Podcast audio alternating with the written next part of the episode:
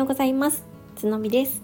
この番組は転勤族ワーママの私が日々の気づきや2022年末から始めた発信活動の裏側をゆるゆる語るチャンネルです。改めましておはようございます。11月28日火曜日です。皆様いかがお過ごしでしょうか？はい、え今日はですね先日実家の方に帰っていたんですけれどもその、えー、帰省した際の話したいなって思っています。えー、先日もねちょっとこちらのスタンド FM でお話をしたんですけれども先週1週間私は実家の新潟の方に帰っていました、えー、今ね私は岡山の方に、まあ、転勤で住んでいるわけなんですけれども新潟まではねだいたい新幹線を乗り継いで6時間半ぐらいかなドアツドアだと7時間ぐらいかかるんですね。うん、なんですけど、まあ、ちょっと急遽、えー、祖父が亡くなったということで当日決めてそのまま、えー、新潟に帰りました。だいぶね長い時間をかけて帰ったわけなんですけれどもまあそんな中でもねこれが役立ったなみたいなのがあるのでもしかしたらねどなたかのご参考になるんじゃないかなって思いましたのでちょっと急遽こちらを放送することにしました。よろしければねあのお聞きいただけると何かをしながらゆるゆるとお聞きいただけると嬉しいなと思います。で今回は、まあ、祖父が亡くなったということで当日その知らせを受けてそのままね準備をしてもうなんだろう知らせを受けた2時間後1時間半後ぐらいには新幹線に乗ってるみたいな感じのスケジュール感で動いたんですよね。なのでもうバタバタバタバタ かなりねあのー、大変だったんですけど、まあ、そんな感じで新幹線に乗り込みました。で普通はねどういうふうにして帰るかっていうと、まあ、基本的には数日前にはもう日程を決めて事前に新幹線や航空券のチケットを取って乗り込むっていう感じ。そして、えーと、荷物ですね。荷物に関してはもうほとんど9割方私は段ボールで送ってしまうんですよね。うん、特に、えーとその当日使わない衣類であったりとかうん、をほとんど送ってしまいます。そして、えー、手持ちの荷物っていうのはほとんどねなしみたいな感じで、えー、移動することが多いんですよね。なんですけど、まあ、今回は事前に送るっていうことができなかったのでかなり最小限に荷物をまとめて、えー、帰省をしました。具体的にどのぐらいの量かっていうと、うん、と小さなスーツケース1つにえー、肩掛けのバッグ一つみたいな感じですね。え、こちらに関してはですね、えー、先日インスタグラムのリールの方を作りましてそこに載っけておりますので気になるよって方は是非そちらを見ていただけるとわかるかなって思います。そうそんな感じで、まあ、比較的コンパクトにいったんですけど中身としては、まあ、子どもたちがその日着ていった服に加えて、えーと、衣類に関しては、えーと、それぞれ姉妹でワンセットずつですね。うん、ワンセットずつで私もワンセット下着も、えー、他の衣類に関してもワンセットだけで、えー、回しましたね。で正直、えーとまあ、これが2歳差のいいところなのかなとも思うんですけれども姉妹に関しては、まあ、若干のサイズの違いはあるものの基本的には同じものでも大体対応できるようになってきたんですよね。えーと、なので基本的に長女の服だけを持っていきました。で長女の服でで次女が、まあ、それを あのちょっと大きめで着るみたいな感じですね。うん、なので、まあ、そういう感じでねコンパクトにできたわけなんですけれども、まあ、それでもねうんと下着？下着がちょっとあの足りなくてというか、うんと、ちょっとねあの思ってた以上に新潟私の実家の新潟が寒かったんですよ。うん、で半袖の下着しか持って行ってなくってていやこれはまずいなという感じで長袖を買い足したっていう感じですね。うん、なので、まあ、現地で買い足したのは下着ぐらいではあったんですがあとはね、えー、実家の方で乾燥機付きの洗濯機があるのでそれを使い回しながらなんとかやりくりしていた感じです。うん、あの本当に乾燥機があってよかったなっていうふうに思うんですけど実はね実家が、えー、乾燥機付きの洗濯機を導入したのは数ヶ月前 なんですよね。でそれ以前に、えー、帰省していた時っていうのは基本的にはもうあの持っていた服をあの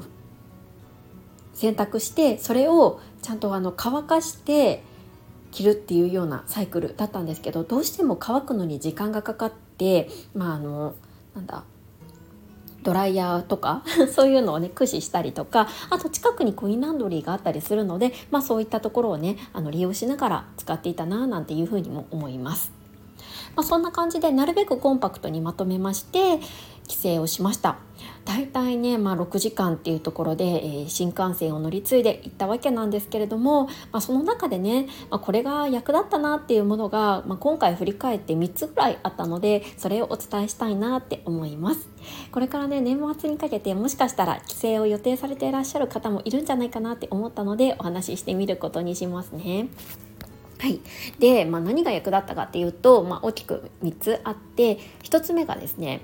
えー、新幹線に乗る前に、えー、私はですね、まあ、これいつもってわけではないんですけれどほとんどのケースで、えー、雑誌を購入します。でどんな雑誌かっていうと、えっと、幼児用のあの結構付録が豪華な雑誌あるじゃないですか えと結構年齢によっていろいろあると思うんですけど例えばあの下の子3歳がよく読むものですと「芽生え」っていうのがありますね。あのアンパンマンとかがあの表紙にあってで結構ねあのしっかりした付録がついているようなものですね。で中を見てみると付録にプラスしていろいろシールで遊べるものがあったりとか、まあ、通常だとね若干高いので基本的に買わないんですよ。なんですけどもうこういう時はもうなんだろうやっぱり暇になってしまうので買うようにしているんですよね。で、まあ、それを事前に、あのー、買っておいて乗る前にに買っておいて、えーと、長女用と地女用にそれぞれ買って新幹線の中でひたすら付録を作るっていうことをするんですよね。これがね結構時間稼ぎというかあのお互いね楽しんでできるのであの良かったなっていうふうに思います。まあ、長女は長女で結構その56歳用のこの、えー、と雑誌があってそれをね楽しく作っていました。でそんな感じで、えーとまあ、付録を作りながらだいたい1時間2時間ぐらいはねそれで結構遊べたかなっていうふうに思います。で2つ目に役立ったものとしては、まあ、これはねあのない方もいらっしゃるかもしれないんですけどタブレットになります。で我が家は iPad が、えー、結構昔からあってそれをね使っていまして車内で、えー、それをね w i f i をつなげて動画を視聴させていたりしていました。なんですけど、まあ、このね、えー、新幹線に通っている w i f i だいたい30分ぐらいで切れてしまうんですよね。うん、なんで、まあ、その30分ごとに目を休めるっていう点でもまあ良かったのは良かったんですけど30分おきにもう子どもたちがもうまた切れても見れないみたいになってしまうのでもしもそれがちょっと煩わしいなって思われる方であれば事前に例えば、うんと、Amazon プライムとかそういったところから、えー、動画とか動画というか見たいもの映画とか動画をダウンロードしておくと w i f i がない環境下でも見れるかなって思うのでそれはおすすめできます。ただね私は今回ちょっとそのダウンロードする暇がなかったのでそれはしなくってもう社内の w i f i で30分ごとに見せていたみたいな感じではあるんですけれども、まこのねタブレット本当に役に立ちました、ま、タブレットがねない場合は今はスマホでも見れたりもすると思うのでそういうやり方もあるかなって思います。いや本当にねこのスマホとかタブレットとかある時代に 生まれてあの良かったなって思うんですよね。これなかったら結構しんどい。いや絵本とか、まあ、そういうのも一応持ってはいたんですけど6時間ってなるとどうしてもねちょっとうん暇になってしまうんですよね。それじゃ持たないっていう感じでまあこれはねあのタブレットあってよかったなっていうふうに思います。で最後になんですけど、まあ、もちろんねお菓子とかそういう食べ物系っていうのはもう必須にはなるんですが、まあ、それはまあ多分皆さん絶対持っていらっしゃると思うので最後に 役立ったものっていうかこれは大切だよなって思ったのがやっぱねなんとかなるマインド これね結構大切かなって思うんですよね。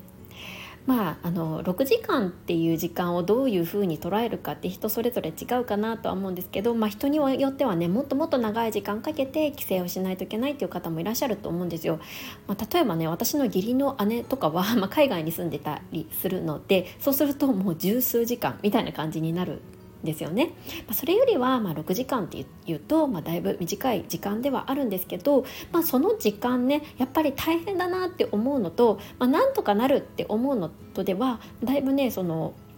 気持ちに大きな差が出てくるのかなっていうふうに思うんですよね。で大体1人で2人の子供も見ていたりすると周りがわりかし あの気にしてくださることが多いなっていうような印象があります。例えば今回なんですけれども、えー、途中ね次女が寝ちゃったんですよ。寝ちゃってでその寝てる間に長女がどうしてもトイレに行きたいっていう風に言い始めてすごい悩んだんですよね。やっと次女が寝たのにこれ起こして連れていくか。で、まあ、抱っこしていくっていう手もあったんですけど多分抱っこすると起きちゃう感じだったんですよね。で悩んでいたらえっ、ー、となんだ通路を挟んで反対側のおばちゃんが見ていてなんかよかったらあのこの次女ちゃんあの見てるから長女ちゃんと行ってきなみたいな感じで見ていってくださったんですよね。うん、なんで、まあ、そういうことって割とあるなっていうふうに思います。えー、前回私は、えー、新幹線ではなくって飛行機で1人で子供連れて帰ったんですけどその時はね、えーと客室乗務員の方が長女を連れて行ってくださってトイレまで、うんと、案内してもらったんですけど、まあ、それはねあの飛行機ならではでありがたいなって思うんですが飛行機じゃなくてもそんな風に周りにね頼れる方がいたらもう甘えて頼ってしまうっていうのも一つかなっていう風に思います。これはねいろいろ賛否両論というかあのいろんな考え方があるので絶対はないかなとは思うんですけど私は比較的あの頼れる方には結構信頼して頼っちゃうタイプなんででそういうふうにきました。であとは、まあ、あの子供がぐずったりとか泣いたりしても、まあ、仕方ないっていう まあもちろんねあの静かにしていることがベストではあるかなとは思うんですけどまだ我が家の子供たちの場合は3歳と5歳になるので全然小さいんですよねそうだから、まあ、ある程度あまりにもねあの迷惑をかけるっていうのは、まあ、NG だとは思うんですけれども少しの、まあ、声とか、まあ、あのぐずりっていうのは仕方ないっていう気持ちを持って、まあ、6時間だけ耐えるみたいなところをね大切にして、えー、車内では過ごしました。うん、なんかね意外にあの自分が思っている以上に周りは気にしてないっていうこともあるかなとも思うので、まあ、もちろんね気にされる方もいらっしゃるとは思うんですけれどもすごいあのこちら側がもう気にして気にして、うんと辛い辛くってもう規制ができないって思うぐらいであればある程度、まあ、開き直ってもう子供なんだから仕方ないっていう気持ちも大切なのかなっていうふうに思いました。はい、ここまで聞いてくださってありがとうございます。今回ね、私がワンオペ規制で役立ったものというのが、えー、乗る前、新幹線に乗る前の雑誌購入、それからタブレット、で最後がなんとかになんとかなるマインドっていう形で、えー、ご紹介させていただきましたお役に立ちましたかね。えとこれからね、まあ、年末にかけて帰省をされる方の参考になったら嬉しいなって思ってお話をさせてもらいました。こんな方法もあるよっていうねあの方がいらっしゃったら是非是非コメント等で教えていただけると嬉しいです。ここまで聞いてくださって本当にありがとうございます。はい。えー、かなりね寒い日が続いておりますが皆さん体調などを崩されておりませんか？あのこれからもねどんどんどんどん寒くなると思うのでお体ご自愛してお過ごしください。はい今日はここまでになります。それではまた次回。